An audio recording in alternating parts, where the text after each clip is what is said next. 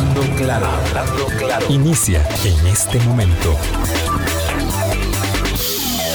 Colombia. Con un país en sintonía, son en punto las 8 de la mañana. Gracias, buenos días. Hoy tenemos programa y luego tendremos el miércoles. Mañana, como evidentemente está planteado sobre la mesa, la atención está en Qatar. Nuestra gente está mm, comentando permanentemente, tanto en deportes como en noticias, y ustedes eh, también están eh, con la atención en los pormenores eh, que cada vez, evidentemente, con la con el calor y con la cercanía del momento, están situados justamente en el desempeño de nuestra selección de cara a la posibilidad de la participación en el campeonato mundial de fútbol. Así que bueno, hoy tenemos esta ventana, aquí estamos con ustedes y hablamos de economía y de las previsiones y de las proyecciones y de las medidas sobre todo eh, que el país puede adelantar para paliar un poco la situación que se vislumbra muy sombría. Hola Álvaro, ¿qué tal de fin de semana? ¿Cómo estás? Muy bien, Vilma, muchas gracias. Muchas gracias. ¿Usted bien? Nuevamente, sí, muy bien. Eh, bien, ya, ya acá listos en, en línea para acompañar a, ustedes, eh, Radio Escucha. Espero que hayan pasado un fin de semana muy bueno también, esperando también lo de la selección como un tema de que mejora el ánimo nacional, ¿verdad? Una, una buena noticia no le haría nada mal en el contexto a este país, evidentemente, más allá de que nos guste o no nos guste. Bueno, yo soy de los que sí, pero sé que hay mucha gente que con algo que lo ve con criticidad, el tema del espectáculo, del fútbol pero eh, sí que para el ánimo nacional sería. Seguro nos faltan unos aguafiestas, pero no sé y para la economía, Vilma. Dígame, don Luis Mesalles, usted, para entrar en materia, muy buenos días, que de la economía y de la proyección y de las expectativas a la baja que tenemos, eh, que insufla la posibilidad de ir al Mundial de Fútbol. Es que, bueno, honestamente estoy cruzando los dedos hasta de los pies. Buenos días, don Luis. Buenos días, buenos días eh, a ustedes y buenos días a todos los radioescuchas. No, definitivamente tiene una grandísima influencia. Me acuerdo que hace muchos años alguien había hecho una, una regresión entre la relación entre la popularidad del presidente y el puesto que ocupaba la selección en la FIFA y entre mejor esté la selección, mejor le va al presidente, o sea, sea quien sea. Así que ojalá, ojalá que, que nos vaya bien mañana para para que eso le dé un impulso a la, muy necesitado a la, a la licaída economía que tenemos. Sí, la situación no pinta bien y eh, lo cierto es que hace semanas ya, no solamente por las previsiones eh, y las revisiones de las previsiones de crecimiento económico aquí localmente, que es una cosa muy, muy pequeña, pero que evidentemente eh, va el empeño de establecer cuáles son los derroteros, sino en el Banco Mundial, eh, en el Fondo Monetario Internacional, recientemente ahora en la Comisión Económica para América Latina, digo reciente porque es, un informe muy caliente de la semana pasada, em, la situación de crecimiento para mm, América Latina en particular es muy, muy deficitaria y eso evidentemente nos arrastra y aunque vamos a crecer un poquito más que lo que va a crecer el promedio de América Latina, es insuficiente absolutamente para todos los desafíos que tenemos y ahí es donde ah, en un cambio de gobierno hay, mm, digamos, mucha ah, incertidumbre y necesidad de señales y de medidas también para ir aclarando la situación eh, que tenemos nosotros. ¿Cómo usted valora en términos generales, eh, don Luis Mesalles, desde su perspectiva como economista, como empresario, como dirigente, Em, la, la, situación nuestra en este momento? Eh, yo la veo complicada y sobre todo un elemento que se está apuntando ahora que es la incertidumbre. O sea, no, no, se sabe qué es lo que va a pasar y las previsiones de crecimiento de, de la economía a nivel, a nivel, mundial, no solo Latinoamérica o Costa Rica, sino a nivel mundial, cada vez que sale alguno de estos organismos, el Fondo Monetario, el Banco Mundial, la CEPAL, eh, haciendo previsiones de las tiran a la baja. Ah, no, no, lo que dijimos la vez pasada ya, ya no se está cumpliendo, más bien es un escenario un poco más pesimista y es menos crecimiento. Vuelven a hacer otra revisión, menos crecimiento. Y en esto tiene que ver es que no se sabe qué va a pasar. Entonces, es uno de, las, de, los, de, los, de, las, de los supuestos, como los economistas trabajamos con, con supuestos, uno de los supuestos es que la guerra de, en, Ucrania no se va a complicar más. Pero bueno, se ha venido alargando. Pero no se termina tampoco. No, no, se termina y, y, podría ser que más bien se complique más. Entonces el escenario, si se complica más, todavía sería peor para nosotros. Ahora, hay uno de los, digamos, dentro de esto que está pasando en la economía mundial, hay dos cosas que nos afectan enormemente, bueno, o tres voy a decir. Uno es que el comercio mundial eh, ha tendido a bajar.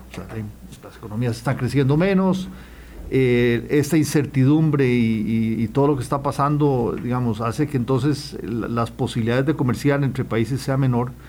Y nosotros, al nosotros ser una economía muy pequeña, pues obviamente dependemos mucho de lo que pasa a nivel internacional y eso nos afecta negativamente.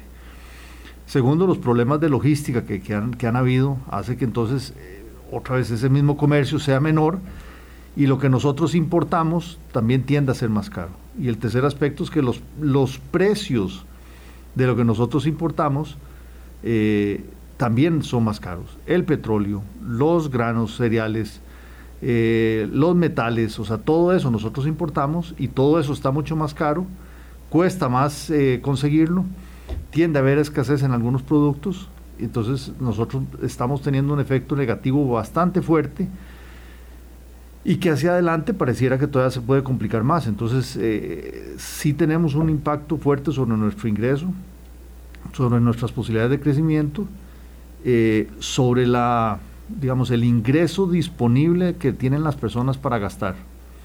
Porque podemos decirnos, la economía ha venido creciendo un poquito mejor que antes eh, internamente. El turismo se, se estaba recuperando. Que antes dice durante la pandemia, don Luis después, digamos, durante, después de la, después del efecto negativo de la pandemia vino la, etapa de recuperación. Claro. Y veníamos, el rebote, exacto, y veníamos relativamente bien. Pero entonces ahora, eh, con todas estas complicaciones de la economía mundial, vamos otra vez creciendo menos. La gente que ya estaba recuperando su, su, em, su, empleo, su nivel de ingreso de alguna manera, ahora con esto, eh, si antes necesitaba 100 colones para consumir la canasta que usualmente de bienes y servicios que usualmente consume, de ahora con 100 no le alcanza, necesita 110. Entonces, ¿qué hace esa persona? Si su ingreso no está eh, mejorando, bueno, tiene que ver cómo se la juega, y entonces tiene que empezar a recortar algunos productos y eso hace que entonces haya menos demanda en la economía y menos, menos posibilidades de producción y toda la economía, entonces las posibilidades de recuperación de empleo otra vez vienen para atrás. Es una situación complicada donde también las posibilidades de qué hacer son muy limitadas, ¿verdad? Porque entonces empiezan, empiezan a hablar, no es que hay que rebajar el, impuesto a los combustibles, sí, pero eh, tenemos problemas fiscales que no, tenemos resueltos, ¿de dónde sacamos la plata? No, hay que dar un subsidio a eh, tales sectores, bueno, sí, pero ¿de dónde sale la plata para eso? No, que tenemos que, eh, este, nos empiezan a haber una serie de de, de, de, propuestas que todas se topan con, con, pared. El Banco Central, su política clásica es subir tasas de interés, igual que lo están haciendo muchos bancos centrales a nivel mundial, y aquí el Banco Central lo ha, lo ha hecho. Sí, pero eh, ¿qué pasa con la reactivación económica? Tasas de interés más altas está apretando a la gente que está endeudada, las empresas que estaban muy endeudadas y que durante la pandemia se endeudaron todavía más o se les agravó la situación, ahora le suben las tasas de interés y su cuota del préstamo va a ser más alta. El tipo cambio viene subiendo, también les aprieta más. Entonces, o sea, las alternativas se van cerrando y es difícil proponer alternativas eh, paliativas de, de, corto plazo. En el tema de los combustibles, también eh, otro de los aspectos que dice, bueno, sí, bajémosle el precio a los combustibles. Sí, pero también si hay una situación mundial en la cual el, combustible es más caro es porque está más escaso. Y entonces hacer propuestas que al final no, no, ayuda a, regularizar el consumo de combustible tampoco es bueno. sí, entendiendo por supuesto que nosotros eh, en el mercado de combustibles no, no somos más que unos tomadores de precios y que no tenemos ningún margen de maniobra. En este estudio reciente de la CEPAL, de la Comisión Económica para América Latina, hay medidas concretas. Me gustó mucho porque era muy esquemático y muy fácil para cualquiera entender eh, lo que hacía en el planteamiento de tanto de política macroeconómica como de política eh, energética y de seguridad alimentaria. Y cuando uno ya observa en un planteamiento eh, temas de seguridad alimentaria, estamos claros que la Comisión Económica está planteando un escenario donde cientos de millones de personas en América Latina no van a tener los ingresos adicionales, personas adicionales no van a tener los ingresos mínimos necesarios para eh, su consumo. Pero vamos a ver, eh, es posible para un país como Costa Rica hacer una política fiscal, eh, digamos, centrada en el tema del desarrollo, como plantea el banco, o ampliar el espacio fiscal fortaleciendo los ingresos o estableciendo impuestos extraordinarios eh, para quienes utilizan recursos naturales, impuestos de renta extraordinarios, esas medidas puntuales que son, eh, según la CEPAL, eh, parte de, abarcar toda la ah, gama posible de instrumentos disponibles, se pueden hacer en Costa Rica. Hay algo que alguien no haya visto, porque yo lo que veo es como el perro que se da vueltas buscándose la cola y todo confluye en bajémosle el precio a los combustibles y pareciera que eso no es posible jamás eh, en una cifra, digamos, que sea contundente y determinante. A ver, yo, yo creo que hay, digamos, la situación fiscal de Costa Rica no está todavía resuelta del todo, aunque sí ha mejorado y estamos menos, menos peor, dirían, ¿verdad?, en el campo, que lo que estábamos antes, pero todavía no estamos totalmente resueltos, entonces es, complicado. Eh, yo creo que sí hay que tener claro que estos impactos que, estamos hablando, muy negativos sobre el país, pesan todavía más sobre la población más pobre, que es la que consume una proporción más alta de, alimentos y los alimentos son los que más han, tendido a subir de precio. Entonces tiene un impacto muy negativo.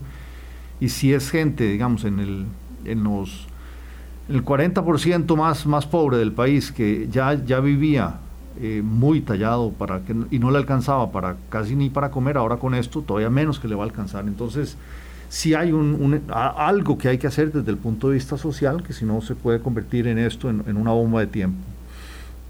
Ahora, si estamos en una situación fiscal que es, todavía sigue siendo muy ajustada, lo que sea que se va a hacer debería, debería ser muy focalizado. ¿ah? O sea, todas estas políticas eh, que, o algunas de las ideas que se han establecido muy generales, ¿verdad? Gasta muchos recursos y no necesariamente le llegan al que más lo necesite. Bajar el precio de los combustibles, sí, eh, pero eso nos alivia mucho también a los que a los que podemos pagar dinero para poder pagarlo y que tal vez una vez rebajan el combustible lo que vamos a utilizar es para ir a Guanacaste a pasear un poco más que, que no la persona que en verdad lo ocupa directamente en los pases de buses, por ejemplo. Entonces, e, eso es un subsidio muy directo. O en, el tema, tema alimenticio, ayudas muy directas a la persona que no le está eh, alcanzando el ingreso, en vez de bajar el precio o tratar de bajar el precio de todos los alimentos, los cuales los consumen ricos y, pobres. Entonces hay que ser muy puntual.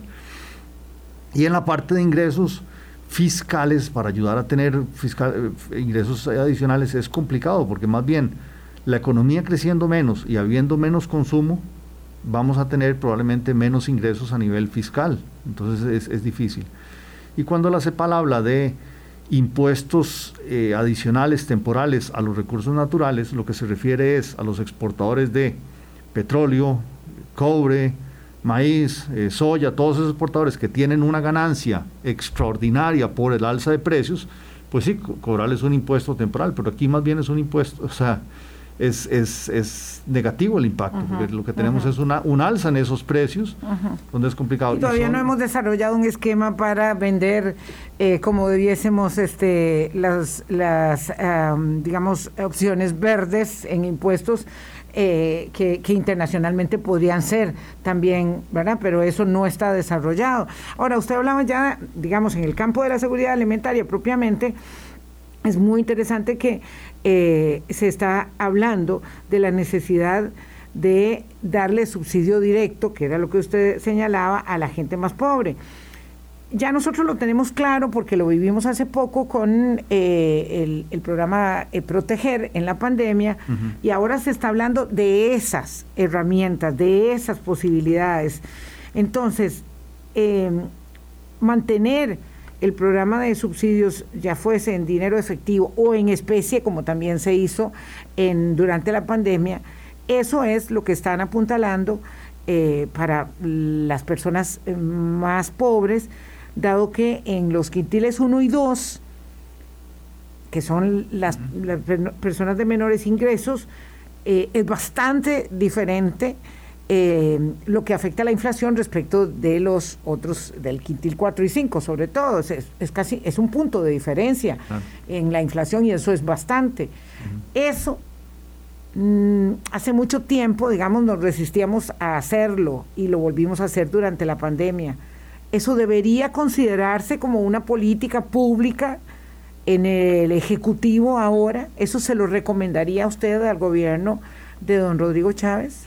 Otra vez, yo creo que sí, sí, es, eh, sí, se, sí se puede y creo que se debe hacer, digamos, eh, ayuda social a los quintiles más pobres, pero entonces tiene que ser muy focalizado, tiene que ser eh, identificando muy claramente quiénes son esos dos quintiles más, quiénes están en esos dos quintiles más pobres para ayudarlos muy específicamente y no con políticas muy generales. Vea, por ejemplo, una idea que también lo habla en el, en el documento de la CEPAL, bajar impuestos, bajar tarifas, bajar aranceles a productos importados. El caso del arroz, que aquí es típico, que lo consumimos todos los costarricenses y es básico, pues, sobre todo para la gente más pobre bueno, uno podría decir, baje, baje las tarifas de los arroz, del arroz, automáticamente debería bajar el, precio del arroz. Este, pero bueno, ¿qué pasa también con la, la, sostenibilidad, digamos, este, alimentaria? Si los arroceros van a tener que enfrentar una competencia con precios más bajos, donde entonces probablemente más bien la producción local eh, se reduzca. O sea, eh, ahí, hay, hay, un tema. Que no les resulte rentable y dejen de producir como lo están eh, produciendo. exacto, que van a producir todavía menos de lo que están produciendo ahora, que, que no se produce todo el arroz del país y hay que importarlo. ayudas directas a las familias más pobres, identificando quiénes son esos, yo creo que eso es una manera de hacerlo. En el gobierno pasado hubo el, el, el, el esquema Proteger, y el esquema de, de, ayudas en especie a los alumnos, a los estudiantes en, comedores escolares. Pero digamos, bueno, yo que estoy en el sector de producción de huevo, nosotros nos dábamos cuenta que las ayudas en las escuelas eran masivas a, todo, a todos los chiquitos, lo necesitaran o no lo necesitaran. Entonces es, ahí eh, hubo mucho desperdicio, aparte del desperdicio del sobreprecio que pagó el Ministerio de Educación Pública por, por hacer las compras a través de, del Consejo. Eh, pero eso, pero bueno, es, parte de. O sea, si hay recursos muy escasos a nivel fiscal, a nivel país, hay que ver la mejor manera de cómo se utilizan. Entonces, a lo mejor no son los 850 mil estudiantes de, de colegios públicos los que necesiten esa ayuda, sino que, no sé, una proporción menor. Y no necesariamente hay que hacerlo pagando tan caro, sino que con esos mismos recursos podemos llegarle a, la gente que tiene que ser o con, mucho menos recursos pagando razonablemente lo que tiene que ser. Entonces ese tipo de programas sí se pueden hacer, pero haciéndolos de una manera que al final se use eficientemente los escasísimos recursos que tenemos disponibles. Que es la clave, don Luis, considerando que hay más de un millón de personas pobres en este país, ¿verdad? 21%, será más de un millón probablemente. Esperaremos a conocer los resultados cuando los los tengan del nuevo censo para tener un poco más de, precisión y de depuración en ese detalle. Pero eh, ahí está el detalle de, siempre. Llámese el programa Proteger o llámese, póngale el nombre que quiera los programas sociales, que es la depuración y cómo hacer para que llegue de una manera óptima y optimizada las ayudas a las personas que realmente lo necesitan y quienes más lo necesitan, porque probablemente haya sectores medios de, la, de, este país que se sienten presionados y sienten también una, la necesidad de una ayuda, de un alivio, pero obviamente la prioridad estará puesta en los que tienen todavía menos ingresos. No, o sea, a ver, aquí se habla de que el, la, la, pobreza es cerca del 20% de las familias, entonces es un poco más del 20% de la población, pero después hay el otro 20%, por eso se habla del segundo quintil, que son totalmente vulnerables a, que con cualquier cosita caen en pobreza, que en, eso estamos. Y el tercer quintil, que es esa clase media ahí también que vive muy al día, que, que si esta situación se continúa agravando, eh, si la situación económica, o sea, si el crecimiento económico todavía es menos y el desempleo empieza a aumentar, que es el, temor que, tenemos muchos, entonces eso, eso lo que significa es que e, esa gente que está en el, en el tercero y cuarto quintil podrían otra vez también caer en, pobreza, eh, en una situación muy vulnerable y también necesitan ayuda, entonces todavía más recursos que hay que dedicarle, ¿va? es una situación complicada. Por eso, al mismo tiempo de que eh, hay que tomar algunas de estas medidas paliativas que son de corto plazo y apenas para sostener a la gente que, no, digamos, que, está cayendo en, en esas situaciones tan apremiantes, hay que seguir trabajando en las soluciones de largo plazo, que son las que nos van a dar las soluciones eh, permanentes, que es de al final trabajar en mejorar en la eficiencia de toda la economía como, un todo para mejorar la productividad y a que a través de esa productividad con lo poco que tenemos podamos seguir produciendo más y para que alcance para más gente, ¿va? en un país creciendo más, con mayor productividad, al final el gobierno tiene más dinero y puede dedicarle más ayuda social, pero si no, si no, si nos dedicamos nada más a lo de corto plazo, Tapar las goteras. Es tapar las goteras y, sigue lloviendo afuera. Y sigue lloviendo claro. duro. 8.21, tengo que hacer una pausa, don Luis Mesalles, pero es que esto es terrible porque es la cuadratura del círculo. hay que tomar medidas de manera inmediata, lo dice claramente la CEPAL, y hay medidas de mediano y largo plazo. Por supuesto, ahí una medida eh, que establecen ellos es, oiga, explore sus capacidades de eh, eh, generación de energía limpia. No dice, mire, vuelva a ver para atrás y voy a ver si puede explotar el petróleo, porque aquí las conversaciones se van cruzando eh, y entonces lo que mm, vivimos es un tiempo en general, no aquí por supuesto, en general de enorme confusión y eso le suma a la incertidumbre y por supuesto a la desconfianza.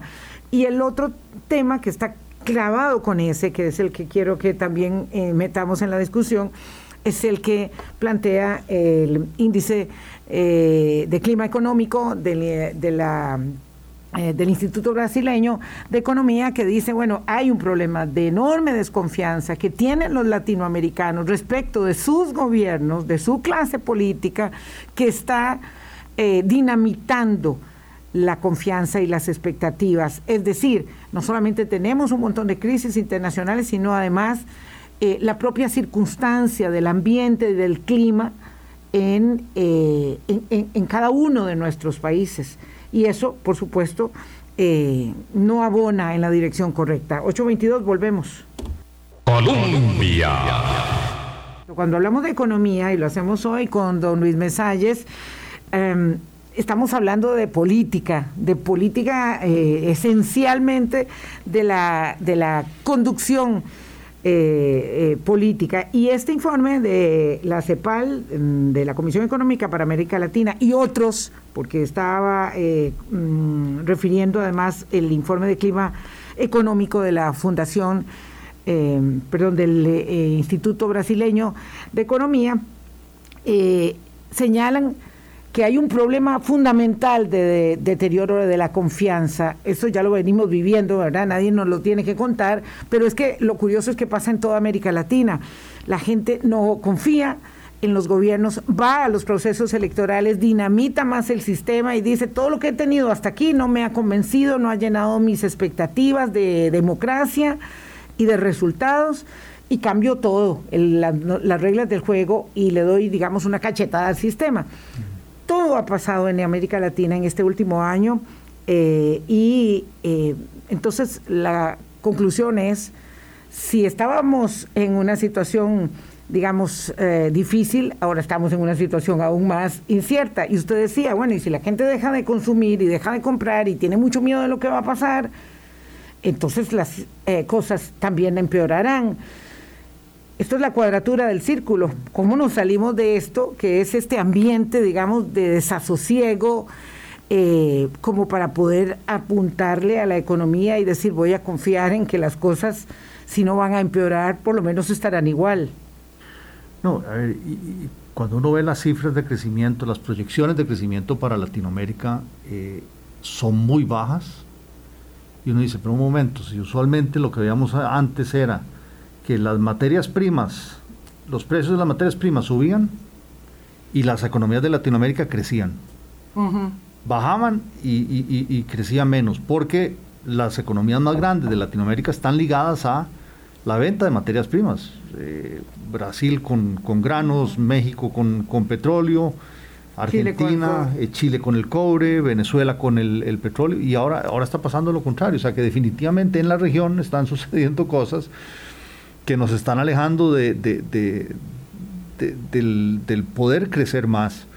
Eh, y no solamente, Vilma, que estaba hablando ahora, no, no solamente es que la gente ante la incertidumbre consume menos, sino que también la, gente y sobre todo las empresas o los grandes empresarios ante la incertidumbre invierten menos. Entonces, si invierten menos, hay menos posibilidades de crecimiento, hay menos posibilidades de generar cambios, de generar productividad, la investigación y desarrollo se, se, traba, eh, el empresario se pone nervioso ante lo que está pasando, lo que agarra la plata y se la lleva a un lugar más seguro.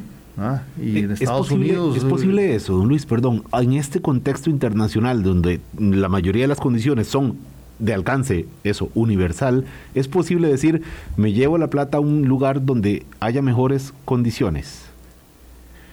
A ver, con condiciones me refiero a lo que ve el inversionista es dónde puedo tener mi dinero que esté más seguro, sobre todo, y aunque rinda menos, pero por lo menos eh, que tenga esa seguridad, y si rinde un poco más, todavía, todavía mejor. Lo que se ha visto en, en el último, tal vez el último año, es un, lo que llaman un vuelo a la calidad. O sea, lo que están buscando los inversionistas es lugares más seguros donde su dinero, no importa que no rinda, no importa que el rendimiento sea bajo, pero que no, que no pierda valor. ¿Qué significa seguros? Eh, ¿Qué, un país seguro en términos de inversiones? Un país seguro es donde yo puedo poner el dinero y al cabo del X tiempo eh, tengo una certeza bastante grande de que voy a, voy a tener de vuelta el dinero. Pero Costa Rica es un país seguro en ese sentido, ¿o no? En Costa Rica, digamos, las inversiones sí han estado relativamente seguras, pero, pero lo que hemos visto también es que mucho del dinero que aquí se invierte también va a bonos del gobierno. Y con la incertidumbre que había habido alrededor de las reformas fiscales y la situación fiscal, ese dinero, eh, eh, la posibilidad de invertir en bonos del gobierno, y que me regresaran todo mi dinero al cabo de un tiempo no era tan seguro. Y entonces mucha gente empezó a sacar plata del gobierno y por eso es que vivimos incluso parte de la devaluación se explica por ese tema. Gente, gente saliendo de, de invertir en, en el gobierno a, sacar el dinero. Estamos hablando de, qué, en, qué, en qué espacio-tiempo está usted señalando, situando esto, don Luis, para entenderlo. A ver, desde, la pandemia nosotros lo, que se ha visto es un tipo de cambio subiendo y una, una, buena parte de eso ha sido por, por ese cambio de la gente alejándose del colón hacia el dólar o alejándose de Costa Rica. Los fondos de pensión, los fondos de pensiones eso le quería hablar, se está alejando el inversionista, eh, se está alejando por temor a a la devaluación o simplemente, como en el caso de los fondos de pensión, se fueron a comprar cantidades inmensas de dólares para darle mayor rédito a la inversión de sus afiliados. A ver, ese mayor rédito que obtienen sus afiliados, igual que cualquier inversionista dice, aquí no me está rindiendo bien y me le llevo la plata para afuera, viene de, tres partes en este caso. Uno es la tasa de interés que obtengo, ¿ah? que puede ser más alta aquí o más alta o, más, más, baja afuera. Lo que pasa con el tipo cambio, ¿ah? las expectativas de devaluación que yo tenga y la seguridad que yo tenga que me devuelvan ese dinero. De, eso hablamos del tema seguridad, que si yo invierto en Costa Rica, yo sé que la probabilidad, que existe alguna probabilidad de que dentro de, si compro un bono de 10 años, dentro de 10 años el gobierno de Costa Rica puede ser que le haya ido tan mal que no me devuelva la plata. Ha pasado mucho en países de Latinoamérica no es una. Argentina, obviamente va. Sí. Brasil, eh, México, o sea, en todos los países ha sucedido. No es que estemos experimentando en Costa Rica una, salida masiva. No. Pero esa, digamos, esa desconfianza en los regímenes, es eso que está pasando, esa desconfianza de la gente en lo que están haciendo los gobiernos, que genera a, su vez desconfianza en los que los inversionistas dicen, no sé qué va a pasar en este país y si dentro de un año o dos años eh, lo que yo invierta lo pueda perder de alguna manera o, que mi retorno sea tan bajo que no vale la pena, entonces busco mercados más seguros como por ejemplo el de Estados Unidos, donde yo sé que yo invierto un millón de dólares y al cabo de 10 años es casi totalmente seguro que ese millón de dólares lo voy a, lo voy a tener de vuelta. Entonces esa es la seguridad que mucho inversionista está, está buscando.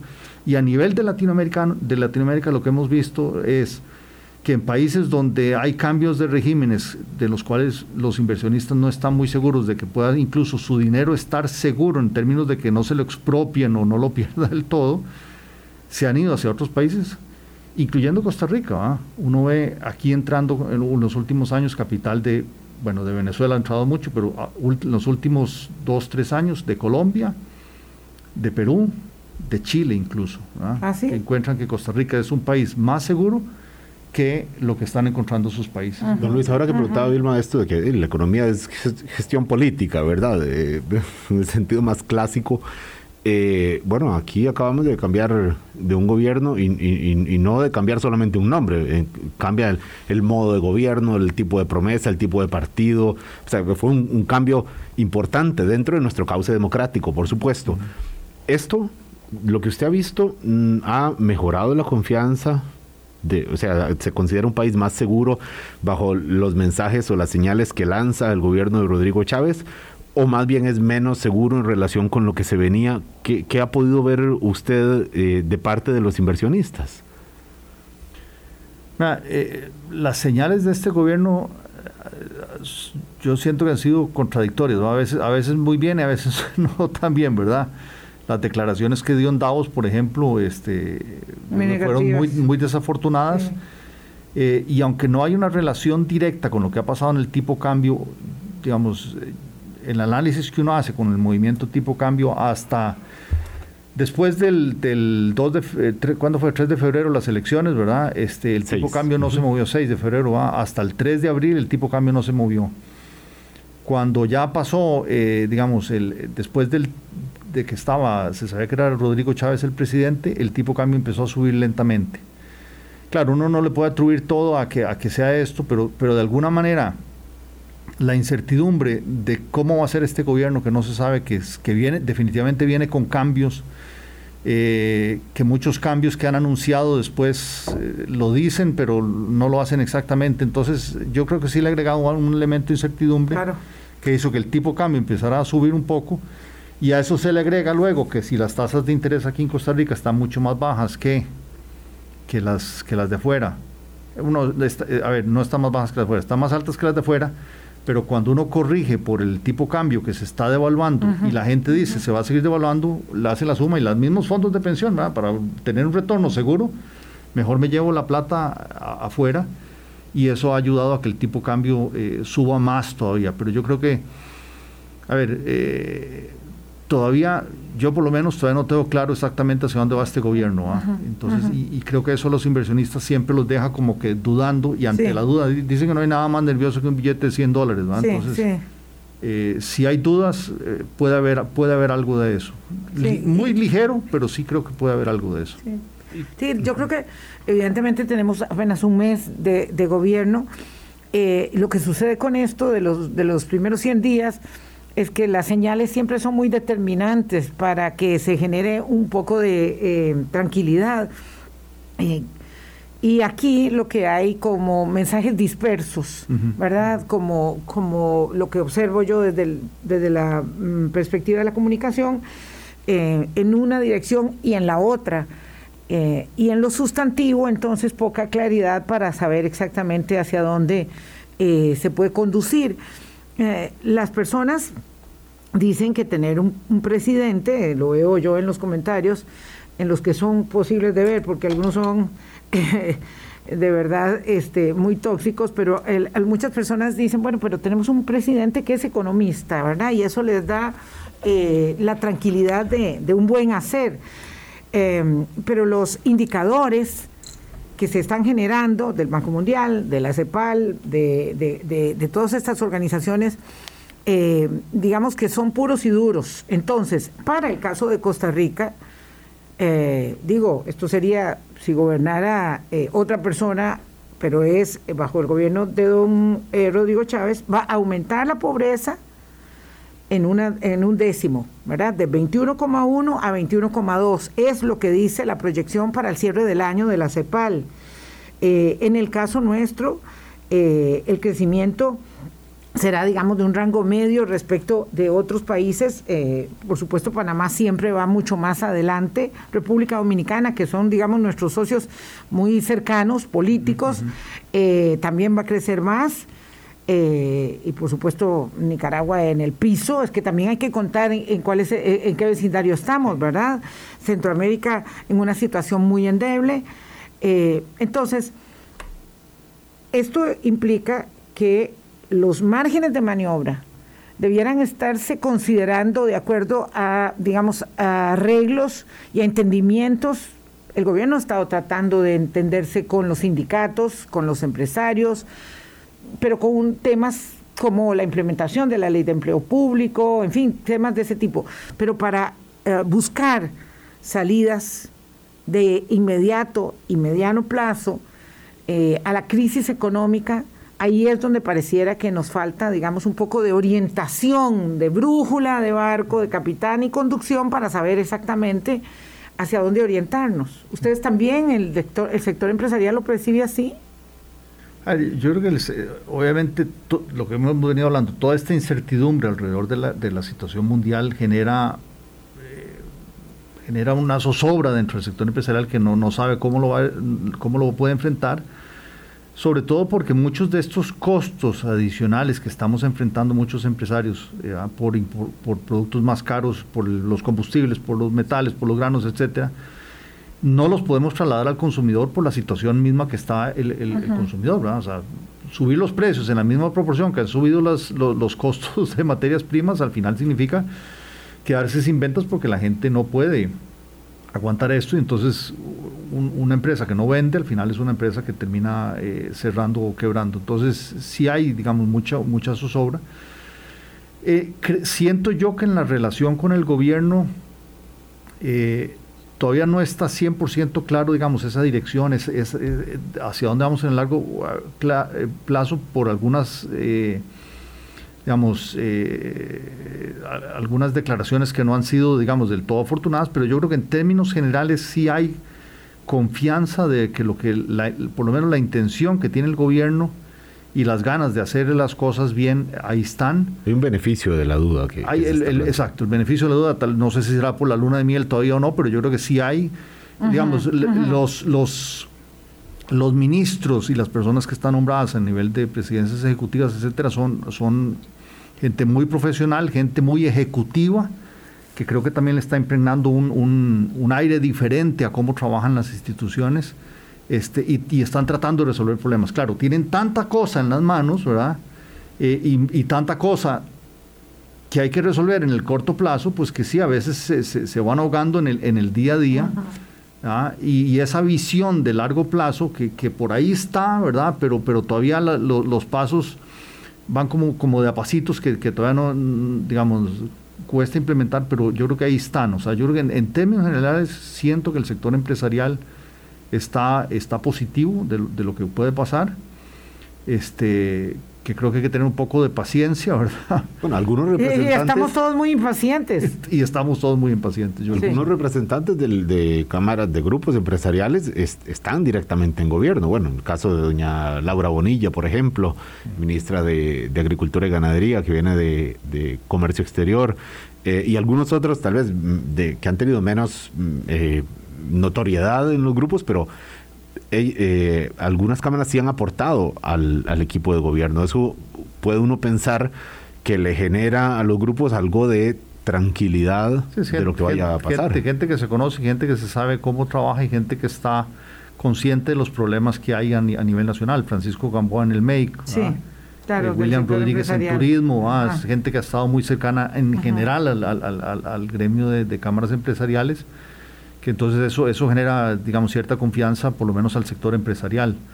Eh, pero sí, yo, digamos, y, hablando con otros empresarios, lo que uno ve es, de gente dice, no, no, es que eh, hay tal problema y hemos visto que el ministro se involucra directamente y busca cómo resolverlo, porque mucho de lo que pasa en este país es el entrabamiento que existe para todo lo que se trata de hacer, ¿verdad? Y, no es que no es que no va a haber regulación, no, no, debe haber regulación del gobierno, pues siempre debe haber regulación del gobierno, pero creo que en muchos casos nos hemos sobrepasado del tipo de regulación, ¿verdad?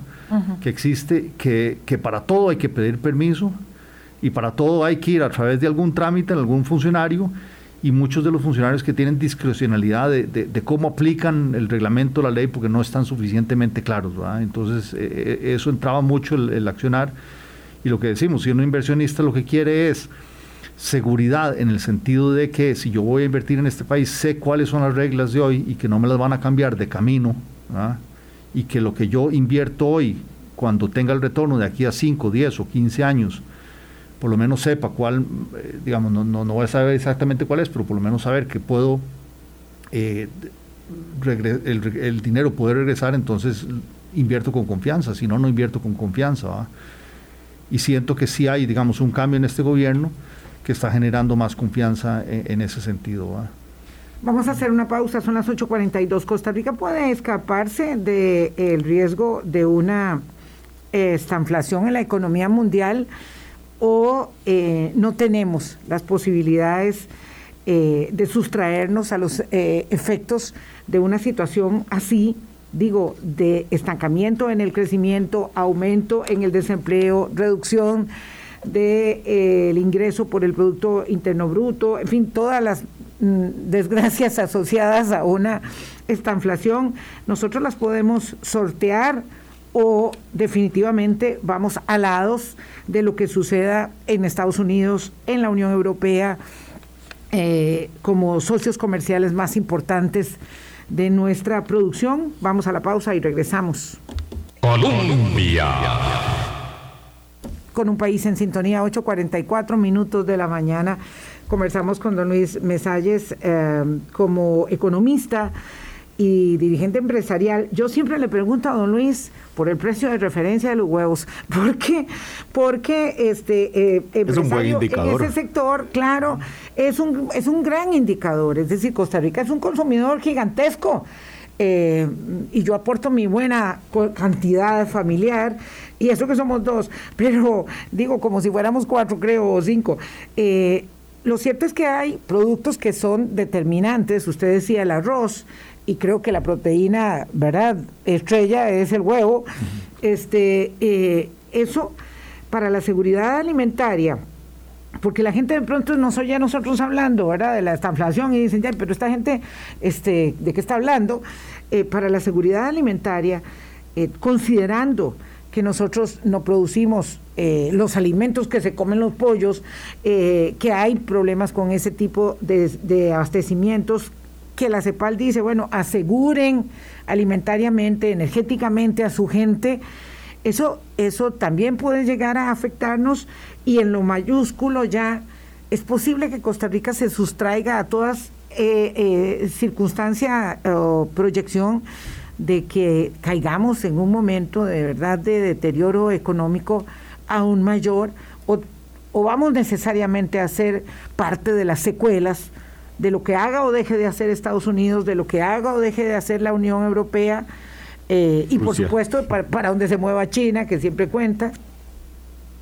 Eh, qué, difícil. A ver, empiezo, empiezo respondiendo la parte del huevo. Eh, en el huevo, igual que muchos de, los, de las proteínas de origen animal, lo que nos ha sucedido es que la, la alimentación viene con base maíz y soya y algunos subproductos de trigo y todo eso es importado en este país. El, el, precio del maíz que estamos pagando hoy versus el que estábamos pagando a enero del, del año pasado es el doble. El doble. El doble. Importado, desde... Desde Estados Unidos y, y algo Suramérica también. Eh, pero al final lo que... antes de, la, de la guerra ya estaba ya, ya el precio había subido bastante con la guerra con, de Ucrania, que es un gran productor de maíz, eh, un gran productor de trigo, un gran productor de, de, aceite girasol. Eh, ha subido un poquitito más, pero el gran efecto ya venía desde el año pasado.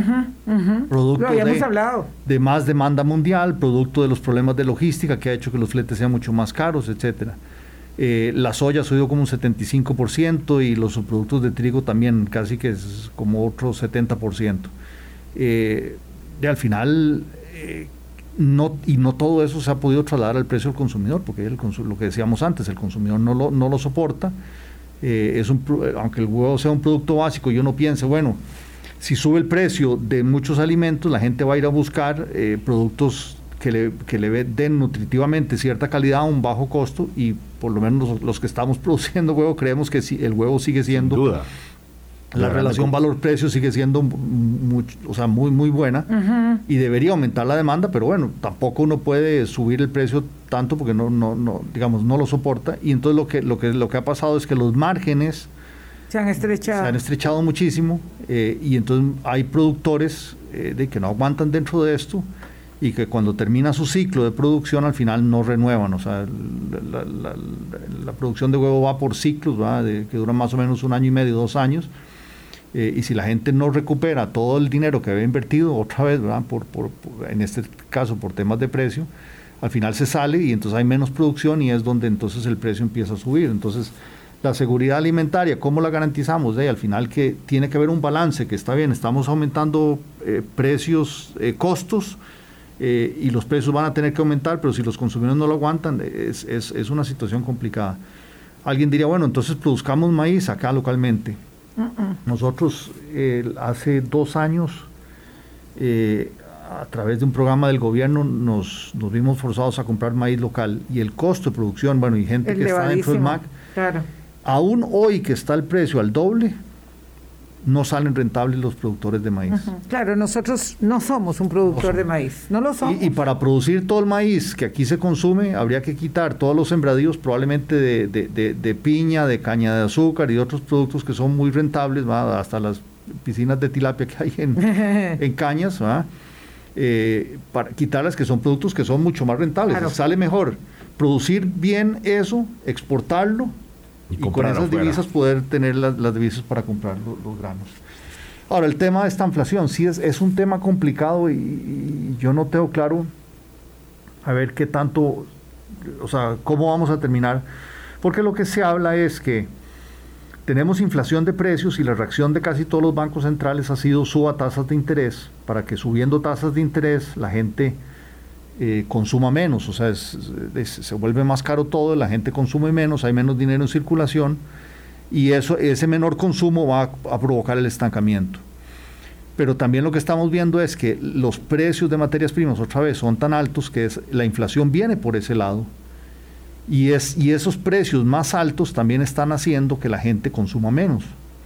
Por eso es que el estancamiento puede, es casi que inminente. Eh, yo lo que, lo, que, lo que digo es, o sea, que lo que pienso es que en algún momento los bancos centrales se van a dar cuenta que no es necesario subir tanto las tasas de interés, que el efecto negativo de subir tasas de interés sobre el crecimiento económico es peor que lo que están logrando, y esa política tan agresiva que, que, se ha mostrado en, en, la FED en Estados Unidos, el, el, Banco Central Europeo ha sido mucho más cauteloso. El Banco Central de Costa Rica también ha sido un poco más agresivo también en ese sentido. Eventualmente van a tener que decir no. Eh, más agresivo subiendo las tasas. Subiendo tasas de interés. El Banco Central aquí empezó en, diciembre. Claro, es que vamos más, más de la mano de la economía estadounidense. claro. y, y, es, y, ahí, y es que hay otro componente. No solamente es subir tasas de interés para que haya menos circulación de dinero, que sea menos emisión de dinero, sino que es subir tasas de interés para que la gente no siga dolarizando sus ahorros. Para que encuentre atractivo ahorrar en colones. Exacto, y, que no y el tipo cambio no se dispare y si se dispara el tipo cambio, los otros precios también suben. Entonces, yo creo que en algún momento las políticas monetarias se van a tener que ajustar para no causar eh, tanto efecto y que la estanflación, entonces, a ver, que eventualmente los precios logren ir a la baja eh, no a niveles como estábamos antes, pero no, que no crezcan tanto y que el estancamiento de la inflación no sea, no sea tanto. Entonces, vamos a ver su perspectiva sobre la, eh, el espacio de la política monetaria eh, cambiaria. se orienta, digamos, a ser más moderado en cuanto a la en cuanto al aumento de las tasas?